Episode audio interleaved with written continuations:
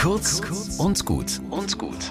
Heute mit Fahrerin Christiane Lehner. U-Bahnhof Nürnberg, Rathenauplatz, früher Abend. Eine Reinigungskraft schiebt ihren Wagen aus einer U-Bahn. Vor einem unappetitlichen Kotzehaufen bleibt der Mitarbeiter stehen, bückt sich, packt Papiertücher aus, macht den Dreck weg. Irgendwer kotzt die U-Bahn-Station voll und irgendwer anders macht den Dreck weg. Gegen Geld. Wie praktisch.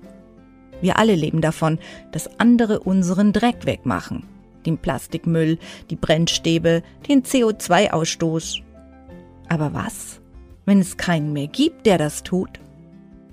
Wenn es nicht mehr bezahlbar ist oder wenn man den Dreck gar nicht beseitigen kann, weil es gar keinen Platz dafür gibt, wie beim Atommüll, was dann? Stellt euch vor, jeden Tag würde sich der eigene Abfall in der eigenen Wohnung anhäufen. Jede weggeschmissene Kippe, jedes Fitzelchen Papier, jede Fastfood-Packung und jeder Coffee-to-go-Becher. Ein einziger Albtraum. Welche Strategien habt ihr, um euren Müll zu minimieren? Ich bin mir sicher, es würde alles verändern, wenn jeder seinen eigenen Dreck beseitigen müsste oder persönlich mit den Folgen des selbst verursachten Mülls leben müsste.